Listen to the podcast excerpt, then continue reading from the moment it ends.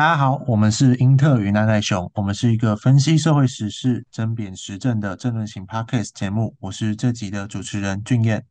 大家好，我是英特。那跟大家分享一下，台湾民众党主席柯文哲前几天出席 Now News 今日新闻与政大学生会合办的四大政党论坛活动。那语出惊人的称低薪是教育问题。平坦言，平均起薪低的科系一定要收掉。那这个言论呢，也引起了网络上的一阵讨论哦。激进党的吴兴代呢，就在脸书上表示，他认为一个科系毕业的薪水低，应该是去思考其他产业的发展是不是过于单一。那学生毕业的出路受限于劳资结构是否封闭僵化。那更反呛柯文哲啦，要薪水低就缩编的话，干脆大家都去念医学系好。所以，我们今天这集要来谈谈台湾的高等教育现在的问题，以及这些问题背后的原因。请问英特，你是怎么看柯文哲讲的这句话？俊彦，你是高中生嘛？那首先，我想先请问俊彦，你怎么看柯文哲讲的这句话？你觉得有没有道理？那你的观点是什么？哦，我我先说我不认同柯文哲这句话。但是有些科技薪水出入确实很低，不能说他错，因为他道出了一个还蛮悲哀的事实，就是其实这个社会没有真的要鼓励你自己去追逐自己的梦想，发展多元兴趣，除非那个东西能赚钱。那当然不可能所有东西都赚钱了。这种实用逻辑的想法，它可能会很轻忽很多看起来无足轻重，可是实际上很重要的事情，像是很多大学的文组科系就被嫌弃啊。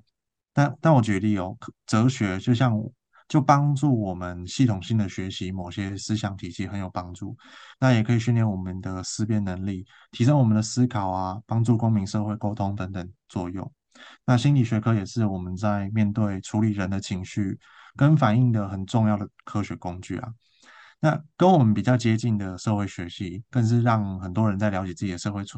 处。在的社会环境，然后去对这个社会产生人文关怀，那更不用说社工系、文字系或森林系等等的，这些都是对我们非常重要，但平均来说都不是什么赚钱的工作，有也是极少数，或者是家里本来很有钱才去念的啦。那按照柯文哲的说法，其实这些东西如果不赚钱，它都会被收掉，那它都不再被重视。我不止，我觉得其实不只是可行，它甚至还是蛮可怕的。那就大家可以想象一下，如果台湾没有这些人的话，社会会变成什么样子？那就像世新大学去年十一月才说啦，要停招性别研究所，校方也是以性别研究所不赚钱为由，意图去停招。况且。谁决定哪些专业赚不赚钱？是在台湾赚钱还是在国外赚钱？这个标准我们没办法检验。但从停招性别所就可以看到，这个活生生的例子就可以看到，这一定不是一个公平的标准。所以高教变成职业训练所这话题，其实已经很多人谈过了。这就是外力影响学术的结果，他才会讲这句话。而且回到他最一开始的问题，我也不觉得青年低薪是教育问题。这种简化的答案只是在表达他对其他科系的偏见而已。啊，我觉得说，嗯，有一点很关键的就是，高等教育它确实并不是独树一格存在于这个社会之上。事实上，就是它是社会发展的一个环节哦，就是社会结构性的因素之中的其中一个结构。那我们今天要讨论高等教育，我们就先从国家的产业是怎么样子去影响这个高等教育这个方面去讨论。呃，这里有几个例子。首先，第一个就是社工系的例子。在今天社工系，你说比起什么医生啊、药师啊、律师啊、老师啊、呃，还有工程师啊这些有“师”字头的哦，我说比起这些产业来讲，他们有没有比较赚钱？我个人的答案是没有，对，社工系是没有比这些产业还要薪资来的更高。但是你能说社工系不重要吗？特别是台湾现在已经是一个高龄化的社会了，在现在有越来越多的老人家，而我们的年轻人因为少子化的问题，未来年轻人会越来越少，等于是整个社会的抚养结构比，也就是所谓的年轻人跟呃老人家的比率会逐渐的失衡，年轻人越来越少，老人家越来越多啦。在这样子的前提之下，未来对于社工系的需求势必会逐渐的增加。那在现在或许啦，哈，或许社工系不是一个这么赚钱的一个行业，但是它绝对是在未来对于整个社会发展来讲非常非常重要的一个产业。那今天我们如果没有足够的社工师，我们如果没有足够的老人照顾的专家跟专业者，那未来呃，当真的遇到超高龄社会的那一天，我们再来训练来得及吗？事实上是来不及的。对，所以就是说，在现在来讲，我觉得柯文哲他只看到了目前一些产业跟这个科系的薪水之间的表面关系，但是他并没有去更深层次的看到整个国家或者是整个社会发展对于产业、对于各个产业、各个领域人才的需要。我再举一个例子哦，像是美国的航太产业好了。在这个呃美苏还在太空竞赛的时期啦，哦，就是美国为了要发展更多的航太产业，所以它需要更多航太领域的人才，这也就让美国当时的高等教育体系开办了一大堆什么航太科技系啊之类的系所，去训练这些航太的人才，以此去满足国家发展的需要。可是当太空竞赛结束了以后，美国不再需要这么多航太人才了，所以航太产业就开始萎缩。而航太产业萎缩带来的直接现象，也就是使得呃高等教育里面的航太科系也相对的跟着萎缩。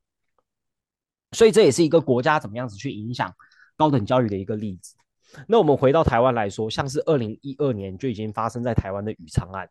讲简单一点，宇昌案就是呃蓝绿之间的斗争啦，政治斗争影响到台湾未来生技产业的发展。那当时很多我们说生物科学系毕业的学生就常常自嘲一句话，说选择生科终身科科，或者是就读生科一生科科之类的话。所以这反映出来说，国家对于整个社会的。影响，或者是整个国家对于整个教育高等教育体系的影响是非常非常深刻、非常非常深远的。它其实很难单用薪资一个表面的薪资去衡量一个产业到底重不重要。我觉得这样子衡量方式是不正确，也是错误的，也是偏颇的。好，那听起来的确是说，随着社会发展啊，有一些结构性因素的影响。那除了是说国家的国策啊政策以外，还有其他的社会结构、社会发展的因素，比如说像是产业发展啊、市场啊、文化其他的因素。那这些因特你怎么去看？它也会影响到这个高等教育吗？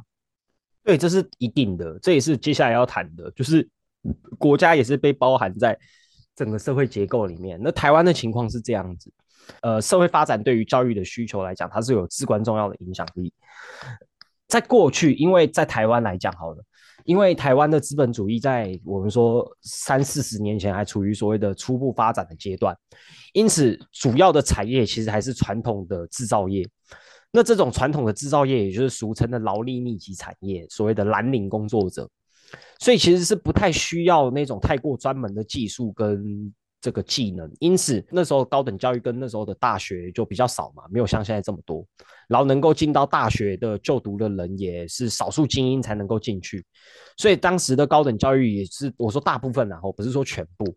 就是大部分都是家境比较好的学生才可以去念的。可是那个时候因为还存在着阶级流动的关系，所以就是即使你今天不是有你你有没有就读大学，其实。呃，当然会影响你的人生，跟会影响你的薪、你的初步薪资然后，但是在那个时候，因为阶级流动性还高，所以相对的，在资本扩张的时候，它对于这个呃拉抬薪资仍然是有一定程度的帮助。呃，所以就会有一句话啦，叫做“只要有努力，就会有机会啦，黑手当头家啦”等等等等那句那些话。但是在现在，台湾的资本主义已经发展成熟了。那发展成熟带来的几个结果，就是说，在资本主义发展的这个过程当中，薪资还是有上升的空间。那这个薪资上升的空间，你可能会问说，呃，为什么？呃，原因很简单，就是如果薪资没有上升的话，一是劳工没有办法消费得起自己制造出来的这些产品，二是呃，劳工是会发起抗争，是会发起抗议的，是会有暴动的，是有会会爆发革命的。当然了，这是比较简化的讲法，其实内内外外还有还有很多其他的因素，但是这不是我们今天讨论的重点，我们就暂且先不谈。好，那既定的事实就是薪资还是有一个初步上升的空间，那这样子初步上升的空间，也就会使得呃传统制造产业或者是我们说传统的制造业啊跟工厂啊，他们所面对到的这样子的人力成本会越来越高。那这样子的人力成本，当它上升到一定的阶段以后，对于我们说这些工厂的厂主跟这些传统制造业的业主来讲，他们就会出现出一个必然的想法，就是如果今天我可以在越南，我可以在中国，我可以在印尼开设一间工厂，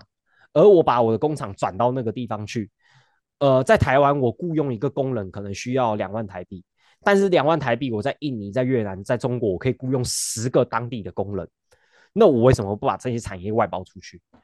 对，所以就是在资本主义发展到成熟的阶段以后，就会开始出现所谓的产业外移，然后劳力密集的产业就会逐渐转向所谓的资本密集的产业，也就是俗称的白领工作者。白领跟白领之间的这个呃工作的内容，实质上是相差很大的。虽然模式都是坐在办公室里面，但是整个需要的专业技能是完全不一样的。这也就是俗称所谓的隔行如隔山嘛。对，那你要怎么样子让不同的学生或者是不同的年轻人去负担到这些不同的专业技能？你就需要有更多的年轻人可以进入到高等教育里面去就读。因此，在李远哲的那个时候。才会提出所谓的广设大学案嘛，以此去满足台湾产业转型的需要。对，那广设大学它也也要去解决的，就是你如果要让学生进入到高等教育里面去，那你大学只有少数寥寥几间，那当然是没有办法的。呃，所以你需要的事情是需要有更多的这个高等教育的机构，你也需要有这些高等教育的机构，你才可以培养出更多的大学生进到这个高等教育里面去就读嘛。对，以此来满足台湾逐渐转向成白领，我们就简称白领社会的需要。对，那但是它会诞生出几个问题，它的影响是什么？就是它的影响是现代社会会因为产业外移，就是产业升级会面临到瓶颈，再加上阶级固化，然后学历贬值和生产力发展的反生和生产力发展变慢等多重因素，所以整个薪资会开始走向停滞。那薪资只要停滞增长不前，又会回过头来恶化原本的，比如说阶级固化的问题，进而造成整个社会 M 型化。M 型化社会也就是中产阶级变得越来越少，但是就是贫富差距变得逐渐越来越大。那 M 型化社会不可避免的，它又回过头来加剧了科系之间的竞争和歧视，加剧了学校之间的竞争和歧视，进而也就演变成了我们今天所理解的现代这个社会。英德其实刚刚为我们揭示了整个社会发展的脉络，其实就是资本主义发展的脉络。那刚刚谈到的是资本主义在台湾呃初期发展的这个阶段。那现在台湾资本主义其实也是逐渐在往下个阶段的发展。那有一些刚刚提到我们提到的社会问题，慢慢的浮现出来，比如说像是少子化、M 型化社会，那跟全球化等等的趋势。那这些东西具体如何去加剧高等教育科系之间的竞争跟其他负面影响？那这个负面影响的这个加剧，它有可能未来变成什么样的模样？好，第一个就是说，在现在来讲说，呃，社会结构性的问题对于教育的冲击是什么？一就是它会像是诞生出低薪血汗过劳的问题。那低薪血汗过劳的问题，它会就会势必的回过头来加剧少子化的现象，就是大家不敢生小孩，进而让高等教育产业也面临到招生危机，那招生危机之后会发生什么事呢？它会让科系之间的竞争变得越来越激烈，更多被认为找不到好工作或者是低薪的那些科系会缩编，那科系之间的歧视也会变得越来越严重，学校的资源落差也会变得越来越大，然后呃各校之间参差不齐的资源差异也会逐渐的展露啦。在竞争趋于劣势、招生未满的前提之下，办学会开始成为部分学校吸金、填补财政缺口的一门生意，也就是所谓的教育商品化。那事实上，教育商品化在广设大学以后就变得越来越明显的，也不是未来才会发生的事情，只是我们在讲说它在未来这个现象可能会加剧。对，然后最后会影响到的就是年轻人对于科系的选择会受到更大的局限，再加上少子化，然后少子化会导致科系缩编嘛。那科系只要缩编，呃，年轻人可以选择的科系就变少了，或者是回到像过去一样，就是没有这么多多元的科系可以选择，所以呃，年轻人的这个选择会变少啦。更多的年轻人可能就会因此去被推往那些投资报酬率啊，这个投资报酬率要前刮胡后刮胡，投资报酬率更高的科系里面去就读。它也会就使得整个年轻人在现在对于选择科系上有面对到更大的问题，所以它其实是一个恶性循环啊，就是少子化会选择科系缩编啊，科系缩编又会回过头来影响到年轻人选择科系的意愿，对，进而造成所谓的科系跟科系之间的歧视变得越来越严重，学校跟学校之间的歧视变得越越越来越严重。然而，这样子的现象其实是不利于真正的多元教育，也会让高等教育变得越来越像职业训练所。但是，就像我们一开始在前面所讲到的一样，我们认为问题的根本关键其实并不是科系之间的薪资差异，而是劳资之间的薪资差异。因为我们回过头来想，为什么在爸妈那个年代，你读哲学系、历史系或你读呃文学系不是问题？因为你出来找到的工作，相对的薪资都是足够能够让你养家活口，或者是像薪资跟待遇都是相对的不会像现在这么差。这是比较下的结果，然后，比如说在过去我们爸妈那个年代，领二十二 k 可以过很好的生活，但在现在你领二十三 k、二十四 k、二十五 k，你能过到什么很好的生活吗？你其实是不能过到什么很好的生活的。对，所以在这样子的前提之下，我们要回过头来思考一件事情，就是到底是科系之间的薪资差异比较严重，还是劳资之间的薪资差异问题比较大？现在许多受薪阶级的薪资是没有跟着 GDP 一起成长的。二十多年下来，呃，劳工报酬所占 GDP 的比率，从两千年的四十七点六 percent 下降到四十三点零三 percent，而以二零二一年二十一点七兆的 GDP 来计算，相当于整体劳工的薪资少了一兆元，少了一兆元哦，这是一个非常非常非常多的一个数字哦，而这些呃多出来的钱，则是被企业的业主啊、老板啊、资本家所独占。所以根本的问题根本就不是科系之间的薪资差异嘛，而是劳资之间的报酬和所得差异啊。当今天贫富差距变得越来越大，社会 M 型化，也势必的会让利润越高的企业变得越来越重要，进而吸走更多的人才和教育资源。啊，这句话也不是我讲的，这个推测是国家政策研究基金会所提出来的。对，反映在教育上，就是重点科系会变得越来越重要，而其他科系会越来越没落。这样子的现象难道是一种健康的现象吗？我们认为绝对不是哦，它绝对不是一个健康的现象，它必然的是一种不健康的一个未来的一个社会的缩影。好，谢谢英特。其实从刚刚英特讲的内容就可以看到，高等教育是如何被这个资本主义发展的过程给扭曲，而这其中其实跟阶级差异也有非常千丝万缕的关系。一方面，教育体系的资本布局产业，那国家也去积极的去迎合这个产业的趋势，那从而去影响到高等教育的模样。另一方面，又造成了年轻青年低薪与少子化的这些问题，那就创造了很多大学就数量必须要缩编的这些困境。那面对这样子的一个现况，我们要去如何提出一个解放跟对策？好，首先第一点就是我们必须要去认识到，以上的整个利益结构都是资本主义发展的现象。每个教育体系的像这样子大家提到的那些教育的问题，也都跟其他社会问题是环环相扣的。这是我们一开始需要去注意到的。那在对策的部分，第一，我觉得我们可以提出来的就是说，我们应该要去支持对于教育体系、教育事业更大规模的投资，